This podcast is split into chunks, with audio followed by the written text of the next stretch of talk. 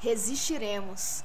O baque foi grande, mas como canta um cruzeirense chamado Milton Nascimento, é preciso ter força, é preciso ter raça, é preciso ter gana sempre. Quem traz no corpo a marca Maria Maria, misturadora e alegria. Somos Maria. E há de quem tentar calar uma Maria, ou quatro, ou milhares de Marias. Falaremos sobre clássicos da música e do futebol, e dos dois juntos. Os versos de Maria Maria foram escritos a quatro mãos pelo cruzeirense Milton e pelo torcedor fervoroso do América Mineiro, o compositor Fernando Brant. Deste Cruzeiro e América de 1978, no bairro Santa Teresa, pularemos 40 anos até a tarde do último domingo, quando vencemos os rivais ali no lado, no Horto. E melhor, conseguimos ultrapassar os 45 pontos.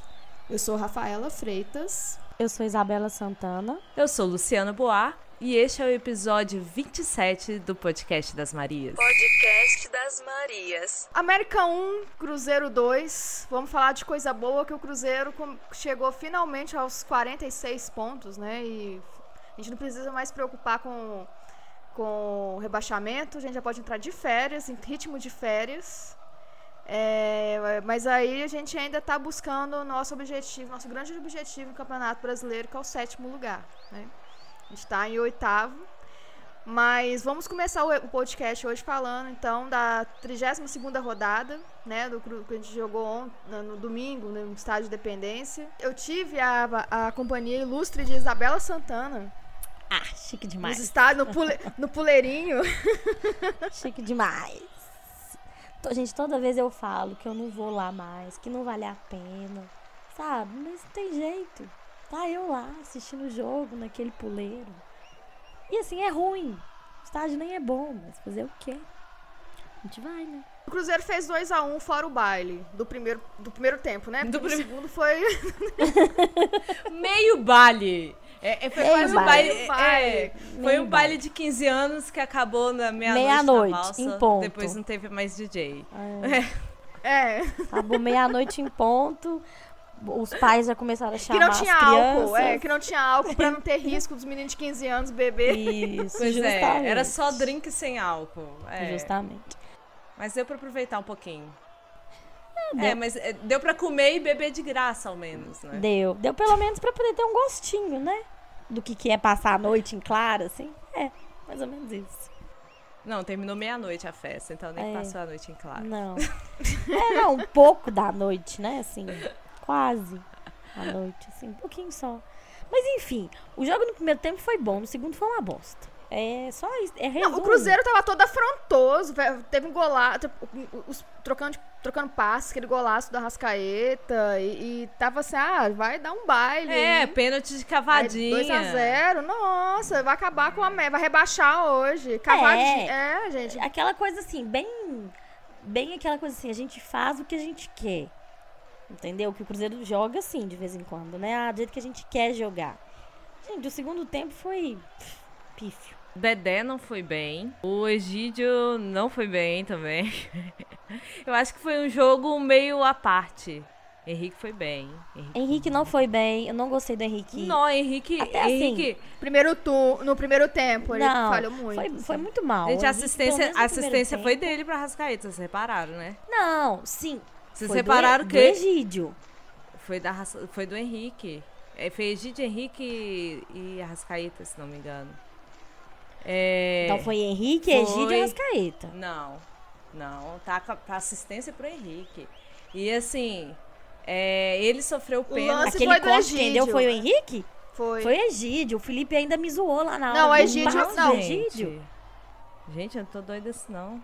Peraí, vou confirmar. Foi, foi Egídio que deu o passe. Não, pro, pro ó, o, o, Cruzeiro mesmo falando aqui, ó. No, cruzeiro, no primeiro gol, o Egídio toca pro Henrique que lança pro Rascaeta. Então, o Egídio, ele. Henrique, é, o Egídio. Rascaeta.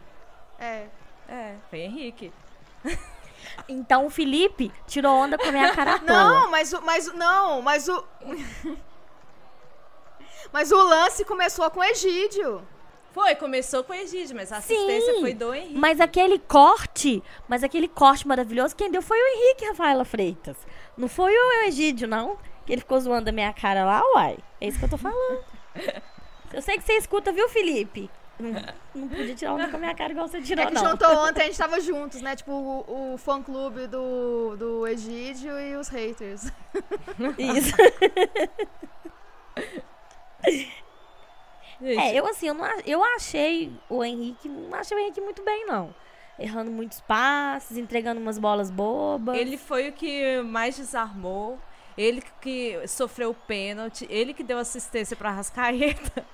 Não, assim, o pênalti, tudo bem. Poxa, eu não sei o que mais que ele deveria É, assim, sei lá, né? Eu, eu foquei mais nos erros de passe dele, mas aí, contra as estatísticas, eu não tenho que argumentar, né? Aí, ok, mas sei lá. Pois é, quem errou- honrou mais passes foi Egídio, Ah, Egídio, sem comparação. Mais uma Egídio- vez o Egídio falhou em um jogo, né? Mas isso aí é chovendo molhado. Eu nem vou ficar falando não, porque eu sou hater, que eu sou não sei o quê. e- e- Enfim. é, é, falhou contra o Boca. Falhou contra o Boca lá, falhou contra o Boca aqui. Quase que faz um gol contra, contra o O Palmeiras. importante é que ele tá aqui e ele tem a bunda virada pra lua. Porque por onde ele vai, ele é campeão. Então, É isso aí. Deixa uma Mas que muleta eu aqui. continuo não gostando dele, eu não gosto. Hã? Falei pra deixar uma muleta aqui.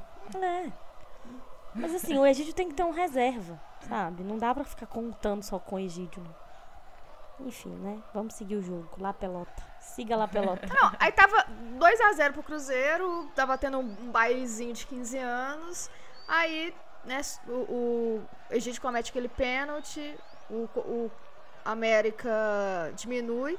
E a impressão. Aí começou a estudar América, estudar América, estudar América. Eu falei, gente, daqui a pouco tá Dilson Batista virando o jogo e dando voadora no- no- na- nas placas de publicidade do, do Dependência. Só faltou isso. E o Mateuzinho destruiu o Egídio. O Mateuzinho acabou com o Egídio. sim. Sabe? Assim, É. ele já tem os problemas de marcação. Você ainda pega um jogador como o Mateuzinho, que não tem medo, muito mais novo, arisco, muito veloz. Nossa senhora. O Egídio deve estar procurando o Mateuzinho até agora lá na Independência. E teve o pênalti, né? O suposto pênalti. Eu achei que foi, vocês acharam? Eu achei. De longe eu achei. Eu, achei que também. foi. Na hora, na hora não deu pra ver direito, mas depois fui vendo replay na TV, foi pênalti. sim. Mas assim, a gente deu sorte. É, gente, era noite, era noite pra voadora da Adilson É, Batista. eu, hein? assim, na hora, do jeito que o Dedé se projetou, falei, vai fazer o pênalti. Só que assim, né, no estádio a gente não tem replay e tal, não sei o que, é só uma vez o lance e não tem telão pra, pra repetir. Mas eu achei que foi muito pênalti. O Dedé está banado nesse sentido, né, gente? Até o próprio Felipe, quando a gente tava comentando ontem, ele falou, não, o Dedé de fato é muito estabanado. Mas melhor pra gente, né, assim, que... Mas aqui, outra coisa que eu, outra coisa que eu quero falar, aproveitando o Dedé, é o Léo. Gente, o tempo de bola do Léo tá maravilhoso. Porque assim, a gente sabe que ele sempre foi mais lento, assim, mas eu acho que ele amadureceu. E assim, ele salvou uma que o Dedé deu uma pichotada nesse domingo. E vai- foi lá o Léo, salvou. E outros lances, ele tava com um tempo de bola muito bom. Eu tô. Obrigada, Léo. A gente Bom, falou sobre isso Tá também, assim. melhorando. O Léo, quando falava que ele ia ser titular, né?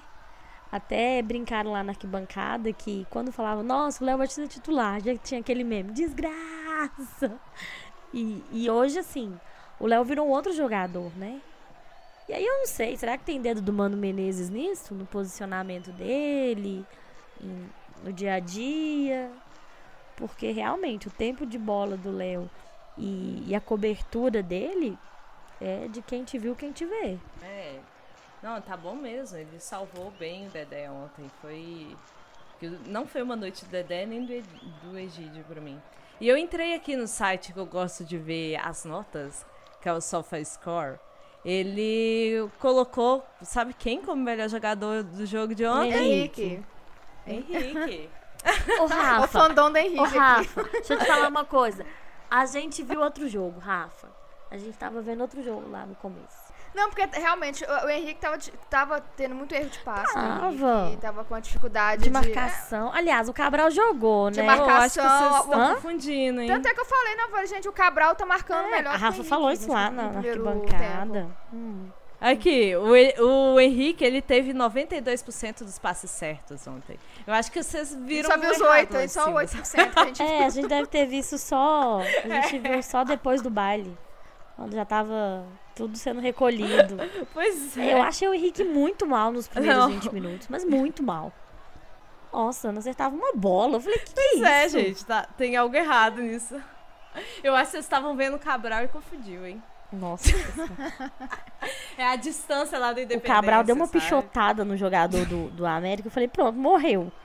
Esse aí só sai daqui de SAMU. Falei, nossa. E aqui, e outra coisa, o Lucas Silva entrou no segundo tempo e foi muito mal. Tá engraçado. E assim, é, ele tá merecendo o banco mesmo, não tem jeito. E o Cabral, depois que assumiu a titularidade, vocês repararam que ele mudou o posicionamento dele no campo? É muito difícil ver o Cabral isolado lá na esquerda, Aham. na ponta esquerda. Isso aí eu acho que ele me acompanhou no Twitter. Ele tá mais pra dentro, né? Ele, Tá é, mais- ele fica mais centralizado agora. É. Agora eu vou falar uma coisa pra vocês. Beleza, ajudou a gente a passar contra o, Palme contra o Palmeiras. Mas Barcos não dá, não. Que isso, e também ajudou na Barcos final ali, só. Esqueceu que a bola que foi na trave foi dele? É. Ah, não, sim, Luciana, mas eu falo assim, né? É, tem horas que. Tem horas que dá uma preguiça quando a bola chega no. no- Tá muito mal, lento. A idade contribui muito pra isso. E aí, o fato dele ficar tendo que buscar a bola pra poder levar ela pro ataque, ele não tem mais idade pra isso. E aí é nessas horas que faz, falta um ponta, né? Um velocista tipo o Mateu, o Mateuzinho pra dar assistência pra ele. Mas sei lá, eu, eu não sei se eu ficaria com o Barcos pro ano que vem, não. Claro, se o Fred e o Sassá ficarem, né? Mas sei lá, eu procuraria um clube pra ele. É, e falando em Fred, vocês viram que ele nem no banco foi ontem, né? O Tá de que- ressaca. Mentira, não. É. o que. Denúncia! Eu- Eu tenho que fazer uma denúncia. Rafaela estava nervosíssima porque o Fred ficou chapado e não jogou a Copa do Brasil. Ela falou, mas que absurdo! O cara bebeu e tava lá, mas o que, que ele fez durante a Copa do Brasil? não foi, Rafaela Ele Freire? tá se recuperando, né, coitado? Ela tava um pouco. Ela tava um pouco nervosa lá, assim. É, ele entrou no hall dos campeões porque foi pra reserva no último jogo. Enfim, ele vai pro campeão, né, gente? Mas ele foi dispensado? É, teve, não, alguma, campeão. teve alguma justificativa? Porque eu não vi. Assim, por que, que o Fred não foi. Parece. É porque ele deve ser titular o próximo jogo. Mano Ah, deu sim, a foi poupado isso, mesmo. Aham. É, É, aí e pra parece que fazer ele a fez trabalho. Isso. Ele parece que ele fez trabalho interno, né, e tal. Uhum. Dois dias também. Então teve uma coisa. Teve uma coisa assim. É. É isso. Aí, o próximo jogo é contra quem? Atlético Paranaense, lá na Arena da Baixada. Um Lá, deliciosos, dezen- uma, uma delicioso 19 horas de sábado. Eita. Mas Atlético É, Paranaense. e parece que tá disputando. O Atlético Paranaense tá disputando repescagem, né, da Libertadores. Tá, tá. Ele tá logo atrás do Atlético Do Mineiro. né? Atlético. É. Uhum. Se, se não fosse o pênalti roubado pro Internacional, é, que virou o jogo ontem, ó, que virou o jogo nesse domingo contra o Atlético Paranaense, o, o Atlético Paranaense teria passado o Atlético Mineiro, né? Muitos Atléticos, meu Deus. O povo não tem criatividade nenhuma pra dar nome. Enfim. É, vocês viram que pênalti roubado que foi também? Eu não vi. Eu não Gente, vi. foi Esse pênalti tá todo mundo falando. Eu É, vi, foi não. 47 do segundo tempo. E o Atlético Paranaense tinha saído na frente no jogo é, contra o Inter, né? E era aquilo, o Atlético disputando a Libertadores, pra ir pra Libertadores, e o Inter disputando o título, né? Que o, com a vitória neste domingo, eles acabaram indo pra vice-liderança, atrás do Palmeiras. É. é. Mas então, é, e conseguiram roubar um pênalti ridiculamente horrível nos acréscimos do segundo tempo. Gente, a arbitragem, sei lá, viu? Meu Deus. Foi muito feio, nem encostou no jogador, sabe? E deram um pênalti, assim. É, não sei se com o VAR daria ou não daria, mas enfim. É, traga a taça logo pro Palmeiras, acaba logo isso. Precisa, não precisa jogar esses É, eu jogos, também não. acho que o Palmeiras. Eu acho que o Palmeiras vai ser campeão. O São Paulo entregou, né, gente, o título pro Palmeiras. É, tipo, patético, mas entregou. O Flamengo. É culpa do Diego Souza, fazer o quê? Também. Também. Pesou, pesou. O próprio, o próprio, próprio internacional, né, que vinha super bem, entendeu? O gente, o Palmeiras nem tava disputando. E aí com um elenco desses, né, conseguindo manter a regularidade, virou favorito ao título. O Cruzeiro, se não tivesse perdido aquele tanto de pontos, provavelmente o Cruzeiro, o Cruzeiro também estaria disputando o Campeonato Brasileiro. Eu falo assim, para título, né? Mas aí priorizou e tal, enfim, né? Para ser campeão, precisava de priorizar a competição. Alguma competição para não acontecer como aconteceu com o Flamengo, que saiu de tudo, né? Dos mata-matas, o próprio Grêmio. Mas assim, se o Cruzeiro também talvez estivesse nesse mesmo embalo do Palmeiras e tivesse principalmente elenco, eu falo para ter peça de reposição, que nenhum time do Brasil hoje tem o que o, o que o Palmeiras tem, eu falo de assim, não de qualidade, mas talvez até mesmo de qualidade. É, o Cruzeiro estaria disputando facilmente. Mas o Cruzeiro não tem elenco, né? Pra sair e manter a mesma, a mesma, o mesmo nível de competitividade. Não tem elenco, mas nós ganhamos o título mais importante do ano. É, vocês viram que a premiação do brasileiro é 17 milhões, né? Sei lá, 12 milhões. Então, é, o Palmeiras não ganhou isso. É, foi eliminado por nós e toma essa, Felipe Melo. Sequência agora até o final do campeonato. É, Cruzeiro depois do, de, de ir para o Paraná para enfrentar o Atlético. Joga semana que vem aqui no Mineirão contra o Corinthians. Depois tem São Paulo fora, Vitória em casa, Flamengo em casa e encerra a turnê 2018 na Bahia jogando com o Bahia. É, não vai ser fácil não, né? Que todo mundo aí tá brigando por alguma coisa, né? Só o Cruzeiro mesmo. Foda-se. Ritmo. É. Ritmo de férias, jogando com aquele mistozinho. Com a Rascaeta fazendo golaço todos os jogos, só pra gente ter mais saudade dele até o fim do ano. É, o Rascaeta agora vai pra seleção, né? Ele e o Dedé, não é isso? Ah, é agora, né? Verdade. Isso, é agora. Dedé e a Rascaeta vão pra seleção. É, eu até comentei com a Rafa ontem que eu acho que esse foi o último jogo, né, do Arrascaeta no Cruzeiro, pelo menos esse ano, né? Não, dá, dá tempo dele voltar, né? E jogar as partidas finais brasileiras. Serão dois jogos é. só, ou três que ele vai ficar fora. É. Só acho que são dois jogos. É. São, são é, por exemplo, rodadas, Flamengo. São, né? uhum. são 38. Dá ainda, é, dá tempo ainda dele fazer gol já, É, Cruzeiro e Flamengo, por exemplo, que vai ser o último jogo no Mineirão, é 24 de novembro. Então não dá pra voltar. É, não, então acho que dá tempo. É. Vai ser embate Dedé versus Arrascaeta. É. Coitado do Dedé, tem pesadelos com a Arrascaeta, mas. Talvez o Dedé tenha aprendido. Ao contrário. Não, o Arrascaeta se deu bem em cima do Dedé quando jogou contra. Infelizmente. Podcast das Marias. Então, gente, na semana passada a gente fez uma pausa, né? Como a gente disse aí na abertura, tava, tava doente, tava dolorido. A gente tava numa ressaca fodida, com, com muito medo do que, do que vai ser o Brasil e tal. Então a gente não tava muito sem clima. Só que somos Marias e vamos resistir, né? E um, antes das eleições, no dia. praticamente, acho que foi no dia 26, na sexta-feira é, a gente participou, eu fui lá a convite da, da grupo, representei lá o podcast das Marias, no primeiro simpósio de História das Américas, Resistências, Culturas e Práticas Políticas, que foi promovido pelo Departamento de História. E lá a gente ministrou um, um mini curso chamado Legitimação do Papel da Mulher dentro das esferas do futebol.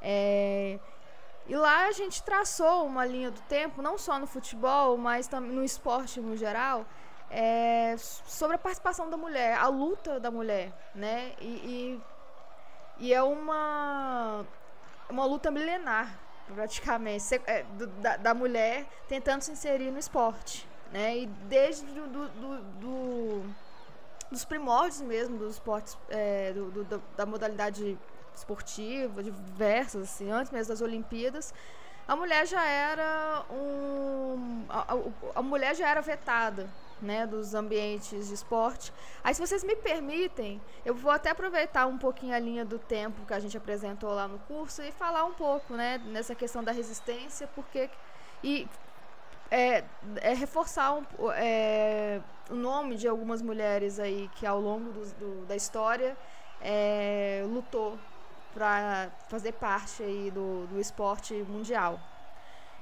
Mas aí, só traçando mesmo, gente, aula de história, sempre que lá vem história, igual o Ratimbum. Ninguém da minha. Não, a É, velha, claro né? Ninguém lembro, lembra o. Ratimbum. não, não Eu Castelo Ratimbum, Ratimbum. Senta que lá vem história. Ah, então tá, obrigada, gente. Lá vem história. mas vai ser chato, não, gente, eu juro. Não, não juro, não. Mas espero que não seja chato, mas eu vou fazer essa, essa linha do tempo. As primeiras é, manifestações esportivas, da, né, que, segundo historiadores, é, vem da era primitiva. 776 anos antes de Cristo, enfim. É, na Grécia Antiga, quando iniciaram as Panateias. Foram os, é, os primórdios dos Jogos Olímpicos, né? Que é um evento religioso de realizado de quatro em quatro anos para celebrar os deuses. E eram jogos diversos e luta. É, também tinha caça, tinha orações, e nesse momento, como era um evento mais religioso do que mesmo esportivo, a mulher ela participava tranquilamente. Só que é, teve um tempo que a, a participação da mulher começou a ser vetada, né? até mesmo como espectadora. E a, a justificativa era que o acesso às arenas era bastante íngreme, então assim, as mulheres poderiam se machucar. E lógico, né? não queriam mulher, mas tinha que dar essa, essa justificativa de que, ah, não, né? É muito perigoso para a mulher ir nesse ambiente. Anos mais tarde, né, teve uma ascensão do imperador Teodósio e ele relacionou as práticas esportivas com festas pagãs, então ele proibiu geral, homem, mulher, todo mundo.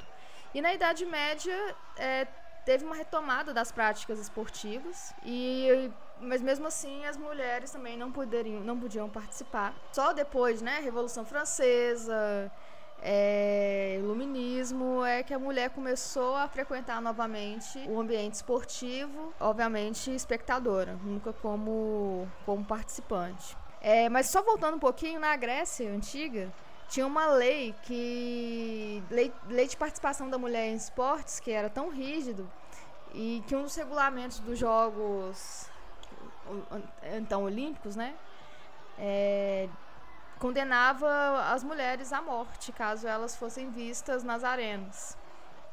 Aí teve uma senhora chamada Caripática que ela deso- desobedeceu esta lei porque ela assistiu a participação do filho é, numa uma modalidade esportiva. Então ela se disfarçou de treinador para poder participar, para ver o filho. O filho venceu a, a disputa e ela saiu louca, assim, igual uma mãe mesmo, assim, comemorou. Aí ela foi desmascarada. Mas como ela era de família mais influente, aí não deu em nada não, aí ninguém, ela, ela não foi condenada à morte. Mas para vocês terem uma ideia de como era louco aquele tempo. Então, aí voltamos, né, para vamos para frente para a Idade Média, que né, não- nada aconteceu para a mulher. Quando os Jogos Olímpicos foram restabelecidos em 1896, ainda não tinha né, a participação feminina, é, porque os organizadores acreditavam que a presença delas desonraria aquele ambiente viril. E tem uma história de uma mulher, uma mulher grega de origem pobre, chamada Stamati Revit. Meu grego tá perfeito, não sei se é assim que pronuncia, mas enfim.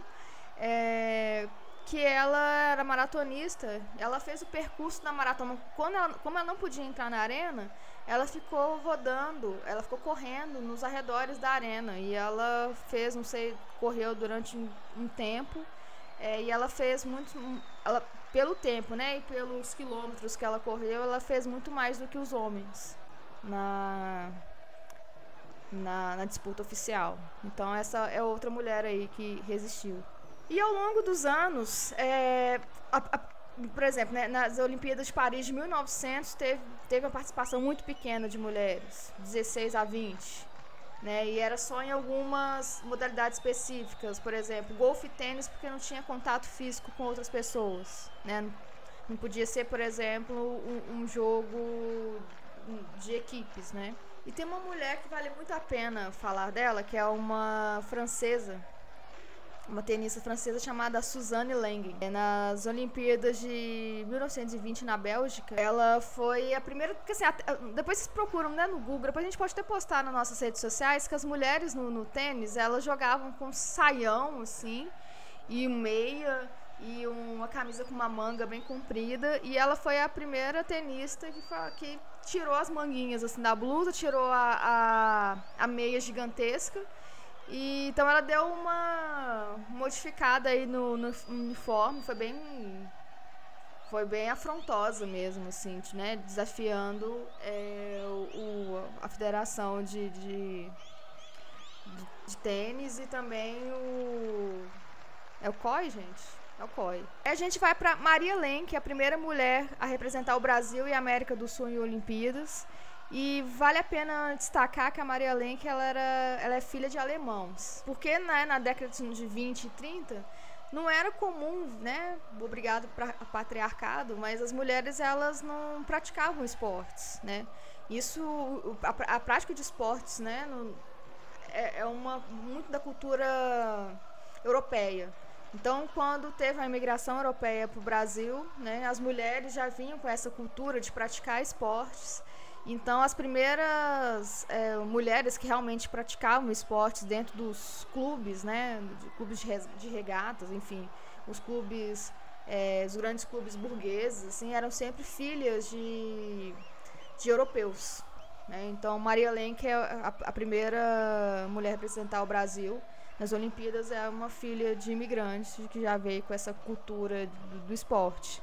A gente vale, vale destacar também, em 1950, a tenista brasileira Marista Bueno ganha notoriedade internacional, venceu o campeonato de Wimbledon em 59, 60, 65, né, na, na disputa individual e mais alguns anos em duplas.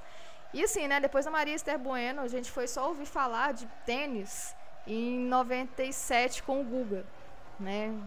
Ninguém mais ganhou nada de tão importante, né, no Brasil no, no tênis. E em 64 a gente tem que falar de Aida dos Santos, que foi quarto lugar em salto à altura, sem qualquer apoio do COB, né, o Comitê Olímpico Brasileiro, sem patrocinador. Ela treinava no Botafogo, então ela foi com, a roupa, com o uniforme do Botafogo mesmo, não era nem da seleção.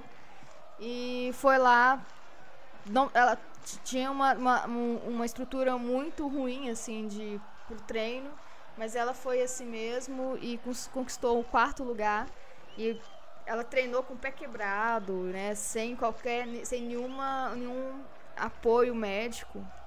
E é uma outra mulher que a gente precisa é, reforçar aqui como sendo uma uma grande resistente aí. E ela é mãe da Valesquinha, jogadora de vôlei.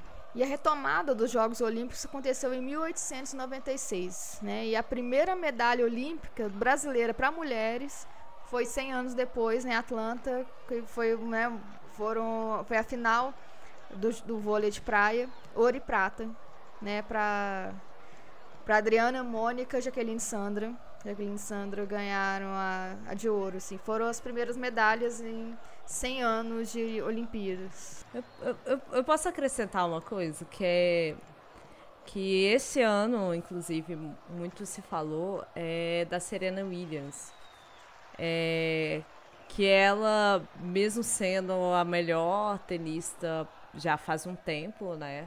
Ela nunca ganha o mesmo prêmio é, que os homens, né? tem essa disparidade. E ainda, é, além de ser mulher, tem o, a questão dela ser negra, né? E que, assim, a Sharapova muitas vezes recebeu é, várias coisas que a Serena Williams não ganhou, né? Não teve esse direito. Aí eu tava até lendo que mesmo ela sendo a top 1 hoje em dia, assim, é, a riqueza dela é a menos da metade da Sharapova, sabe? E assim, é questão de patrocínio, de premiação. Aí teve a questão, é, este ano também, é, das roupas que ela usa. Então, é uma questão assim que eu até tava vendo um. tem um filme na Netflix que chama Feministas, o que elas estavam pensando, um documentário, na verdade, né? Que até eu achei legal um comentário de uma mulher negra falando, né? Que além de ter que lutar pelo direito da mulher, opa, além de ter que lutar pelos direitos igualitários para a mulher, ainda tem o racismo. É assim, são duas frentes que muitas vezes elas é, que elas têm que enfrentar, porque assim muitas mulheres não pensam é, neste ponto porque não passam por essa necessidade. E assim, a Serena, ela passa por isso, né? Além de ser mulher, de ser negra. E então ela é uma resistência no esporte que é majoritariamente de ricos, sendo negra e sendo mulher. E esse ano ainda mãe, né? E ela foi. E a gente tá falando de resistência, a gente tem que lembrar daquela polêmica do uniforme dela, né? Porque ela teve um problema no parto, no pós-parto, na verdade. E que ela precisava de um uniforme todo especial. Né? Acho que é uma questão de circulação mesmo que ela tava com problema foi vetada, né, pela federação. E ela, como uma forma de protesto a ela, né, eu acho que era um, um tipo um macacãozinho, não sei exatamente como que era, o, o, o, todo preto, assim, e não deixaram ela jogar com aquele macacãozinho, então aí no, no, no jogo ela jogou com, tipo, tudo de, de, de balé, né, então foi uma, justamente uma crítica a esse veto. Então ela falou, né, já que já que é para ser feminina, né, no vôlei, no, no, no, tênis, porque vocês podem olhar até na questão de uniforme mesmo, assim, é, é sempre aquela sainha, né, não, por que, que ninguém joga com. Lógico que tem um shortinho, né? Um short, aquele short saia, mas tem a porra da saia. Por que, que não põe uma bermudinha, né? Sempre tem uma. O, tênis, quando, quando eu falei da, da francesa que, que cortou a manga e tal, mas sempre tem, né, esse dress code, assim, do, do uniforme feminino. Uma coisa que eu nunca, é, é, nunca entendi é, é, o uniforme feminino do vôlei de quadra na década de 80, metade da 90, que era praticamente a calcinha do, igual do, do de praia. Pra mim não fazia sentido nenhum as meninas ficarem com aquela, tipo uma sunguete, jogando vôlei na quadra.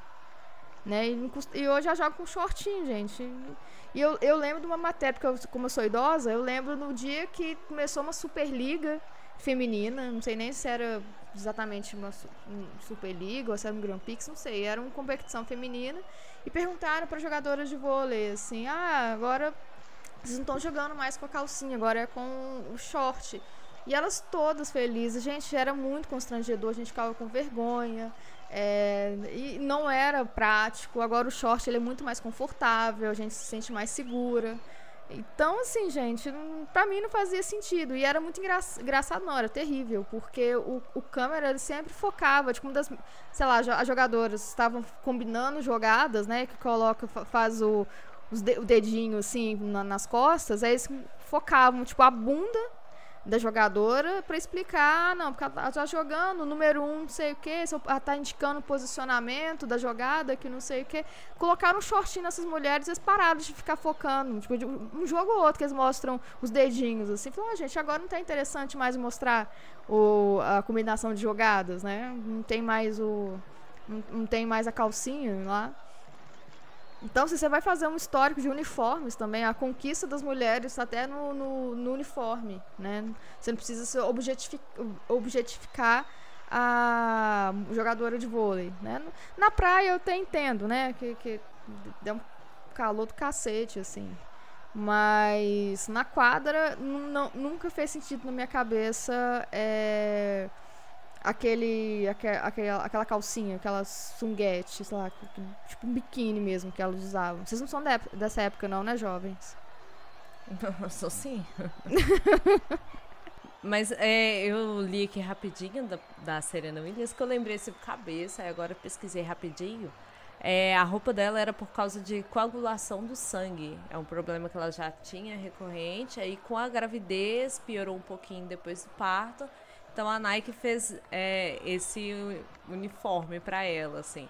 E ela disse também que é preto porque se inspirou no filme Pantera Negra, que também fala muito de resistência. E assim, aí quando foi vetado e tal, aí a Nike até colocou assim uma frase bem bacana que podem até é, vetar a roupa da heroína, mas não conseguem tirar seus superpoderes. Isso que é legal, né? Patrocinadores que podem ser bacana, às vezes. E agora só falando rapidinho de futebol, o futebol feminino, né, ele, ele é praticado desde dos, de, do final do século XIX, junto com o masculino. Né? Não teve essa coisa, veio primeiro masculino, veio feminino. Não, em Londres eram, é, eram as duas coisas juntas. Só que é, é óbvio que o do, dos homens popularizou melhor, popularizou mais rápido. E na Primeira Guerra Mundial, quando todos os homens foram para a guerra, né, a prática ganhou mais adeptas nas fábricas, né, que era uma forma mesmo até de ocupar o tempo dessas mulheres, né, que estavam com ma seus maridos na guerra e, e tinham um momento de lazer nas fábricas onde elas trabalhavam. E começaram a ter ligas, assim, entre as, as operárias. E então ganhou uma força, né, entre as mulheres. E nessa época foi criada, ele, o, o futebol feminino, mesmo tendo essas competições é, não oficiais, ele não foi reconhecido pela Federação Inglesa de Futebol. E foi criada então a Associação Inglesa de Futebol Feminino. E essa associação que lutou para a regulamentação do futebol feminino na Inglaterra. E de, aí depois de 66, quando a Inglaterra ganhou, foi campeã mundial, né, da seleção masculina, é, foi um marco muito importante na Inglaterra para a regularização do futebol feminino. E isso aconteceu três anos depois, em 69. E em 71, o futebol feminino já era regularizado na Europa inteira, né, pela UEFA, e nos Estados Unidos também. E no Brasil, como sempre, tudo é, é muito mais lento, né? É, existia uma prática assim de mulheres jogando futebol, mas nada oficial. E em 41 teve um decreto-lei 3199 de Getúlio Vargas, né, segunda era Vargas, que proibia a prática de modalidades esportivas que não combinavam com a formação física do belo sexo. E o futebol era uma delas também, uma dessas modalidades proibidas.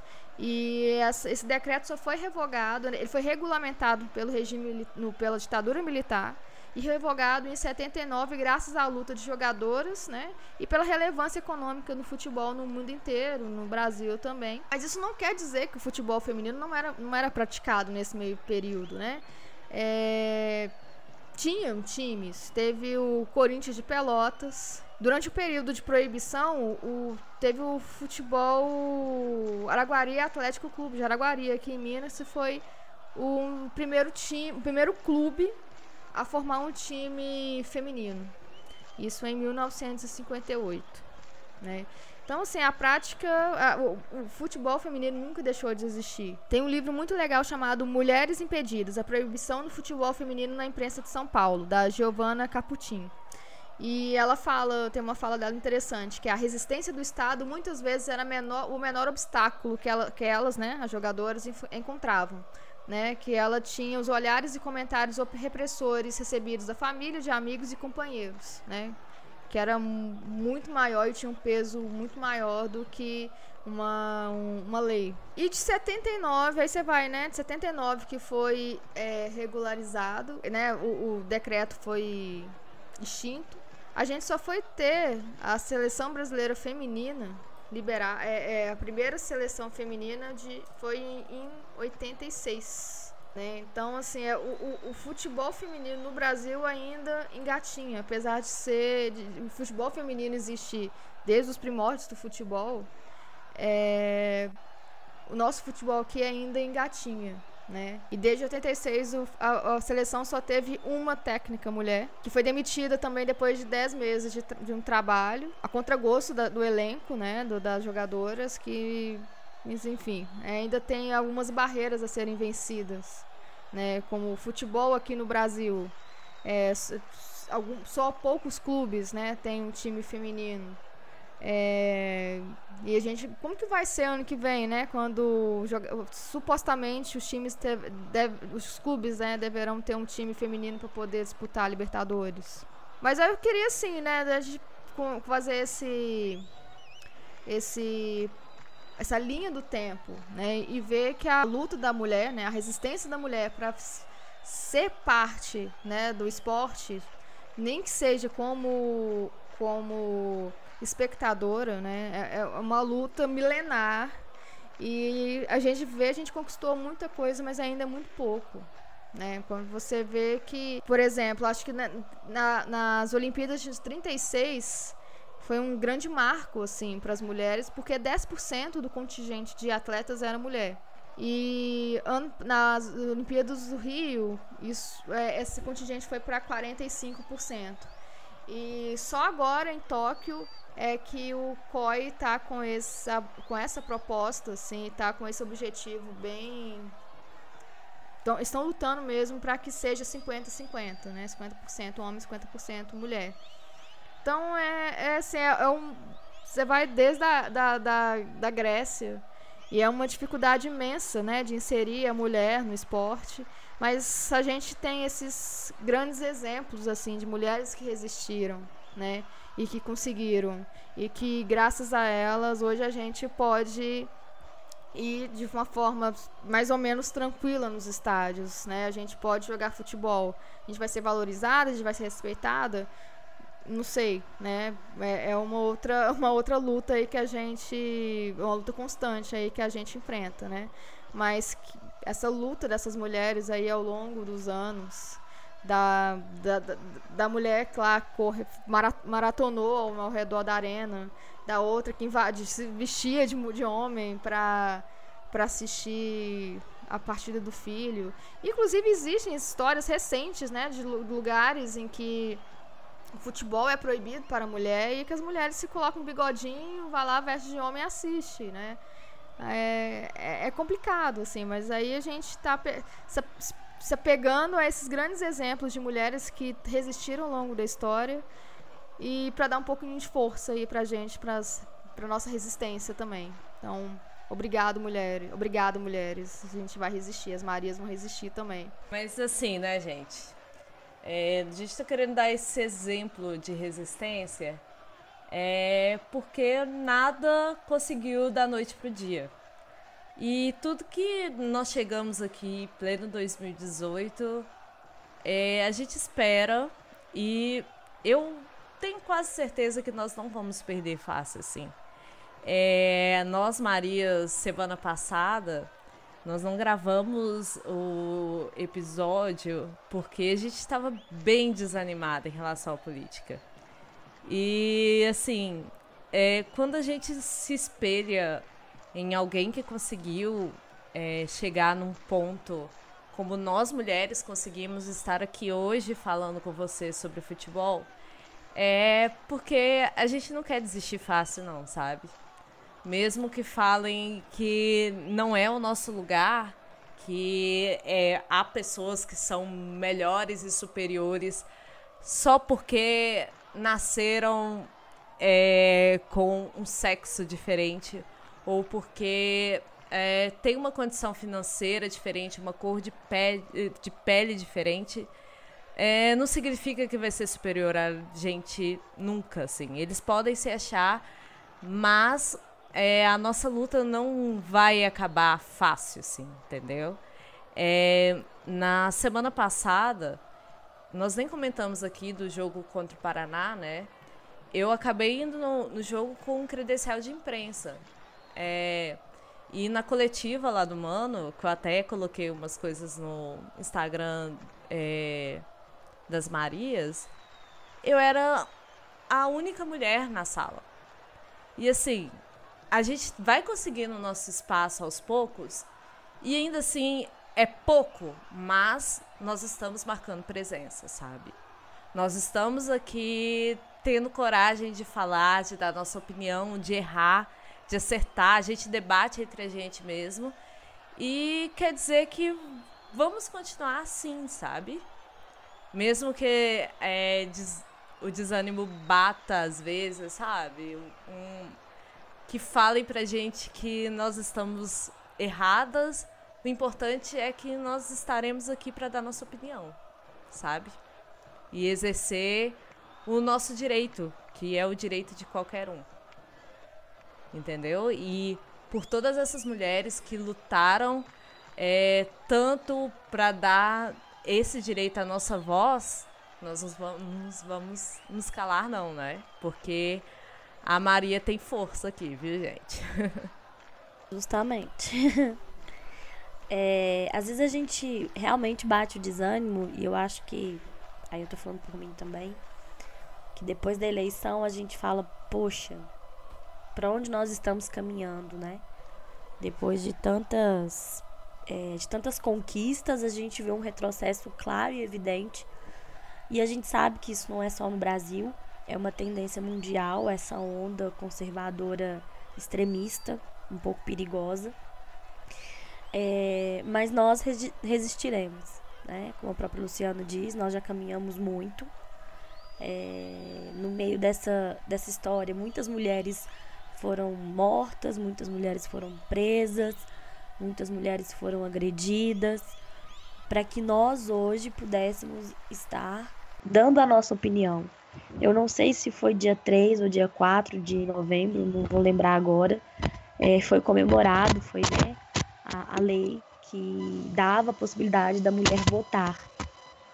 Eu acho que foi dia 3 de novembro ou 4, enfim, não vou lembrar agora a data certa, mas eu sei que foi no começo de, de novembro. Então, é, nós temos que continuar essa história. Mesmo 3 que de novembro. Gente, 3 de 3 novembro, de novembro, né? dia da instituição do voto da mulher no Voto- Brasil. do voto- é. Então, assim, nós continuaremos. Alguns gostam, outros não. É, mas nós seguiremos caminhando. Ninguém solta a mão de ninguém. É, a caminhada é dura, a gente sabe. Não é fácil, principalmente pelo que a gente está vivendo no mundo. Mas se nós temos a possibilidade de continuar lutando e dando voz àquelas pessoas que não têm, se nós, é, se nem aquelas lá atrás que foram é, agredidas e brutalmente assassinadas, quando lutavam para que nós hoje tivesse a condição que nós temos, então nós precisamos seguir adiante, mesmo com, com todas as adversidades. Eu acho que o papel do podcast é, das Marias é esse, né? É também conseguir dar voz, como a gente já teve diversos depoimentos aqui, de várias mulheres, de várias torcedoras que nos agradecem. Isso foi no Twitter. A gente já teve depoimento da própria Larissa, que ela fala sobre isso aqui também. Então nós seguiremos firme. Firmes, mesmo que em alguns momentos a gente é, abaixa a cabeça, é, o choro ele é, ele é calado, né? Porque a gente pensa nos retrocessos, mas nós seguiremos firmes no nosso propósito de dar voz a quem não tem. É isso. E quem não gosta é só não ouvir. E olha, gente, eu tenho muito orgulho de fazer parte do podcast, de ter conhecido vocês. Aí vou até chorar, não mentira, vou chorar não. Vou segurar aqui. É, e é muito importante mesmo a gente ter essa voz e dar voz para as outras mulheres também. A mulheres e meninas que, que querem, né, que, que gostam de futebol e que, igual a gente sempre fala, né, é, é- é o nosso papel aqui é legitimar o papel da mulher como torcedora, porque ninguém leva a sério uma mulher que gosta de futebol, né? A gente é trucada, que eu falo de futebol. Ah, você gosta de futebol mesmo, né? E a gente tá aqui, a gente não. Igual a Lu sempre fala, a gente não tá aqui pra fazer uma análise é, é, é, tática de, de jogos. A gente tá aqui pra comentar, a gente tá aqui pra cornetar, né? Como qualquer torcedor faria. É, então, eu queria agradecer vocês, meninas. Isabela, Luciana, Samantha, que tá, hoje vai ficar só na edição.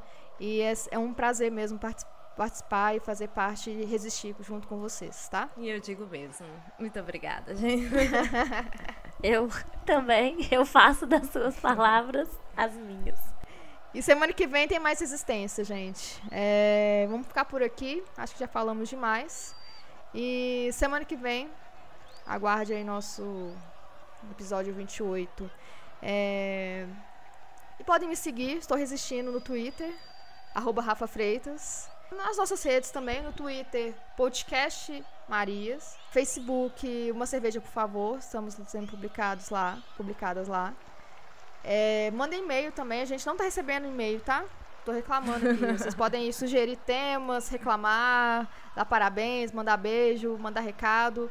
podcastdasmarias.gmail.com E a gente também tá nas várias plataformas aí de, postca- de, de podcast, de áudio. Então é só procurar Podcast das Marias, estaremos lá. Um beijo pra vocês. Podem me seguir lá também no Isabela Santana, né? No, no Twitter. Confesso que eu não ando tão assim ativa. Eu realmente precisava de um tempo para entender certas coisas que aconteceram e a gente fica assim mesmo. Bate uma certa tristeza. Mas, como a própria Rafa diz, nós resistiremos. É isso. Abraço para todo mundo. Então, gente, me sigam aí nas redes sociais. Eu sou Luciano Boa. Luciana B-O-I-S. Eu tô meio desaparecida, mas é porque tenho trabalhado muito. É uma pessoa trabalhadeira. Sigam a gente lá no Instagram também, é o podcast das Marias. Lá tem o Das, no Twitter não tem o Das. E o nosso e-mail tem o DAS. É só lembrar dos DAS, DAS, DAS, e alguma hora vai certo. Tenta um sem ele, com ele, uma hora vai dar certo. Eu sempre faço isso com minhas senhas também. Eu troco um número, eu vou tentando tudo, uma hora chega. Mas enfim. é, é, quero agradecer também o nosso patrocinador, Cruzeiropedia. Cruzeiropédia, desculpa, é cruzeiropédia.org. A Samanta não está aí presente hoje, mas vai editar pra gente. E é um trabalho muito bacana deles. Eu quero até divulgar aqui que eles estão procurando fichas da Sul-Americana, viu, gente? Porque tem fichas de todos os jogos lá. E esse é, tá perdido por aí. E, e eles estão precisando para colocar lá no site. É um site completíssimo. E se quiserem fazer uma pesquisa. Ah, inclusive, o Cruzeiro mudou o site deles. Eu usava muita ficha técnica do site do Cruzeiro. O site tá muito bonito e tal, mas eu sou muito tradicional. Então eu sou tradicional que agora eu só tô pesquisando lá no Cruzeiropédia mesmo, viu, gente? Dica para vocês. Eu fiz uma propaganda ao mesmo tempo do site do Cruzeiro e do Cruzeiropédia. Cruzeiro, cadê nossas credenciais de imprensa, por favor? E Você fez uma antipropaganda aí, tipo, ah, não, não gostei não, vou lá no Cruzeiropédia. É, mas o, o site visualmente ficou bonito. É porque tem umas pessoas ficou, ficou. nerds, tipo eu, que gosta de ficar olhando estatísticas. Não apenas notícias. Quem quer notícias, o site do Cruzeiro tá muito bonito. Mas quem quer estatística, vai lá no Cruzeiropédia. Ah, viu? Dividir a publicidade. Então é isso, gente. Este foi mais um episódio do Podcast das Marias.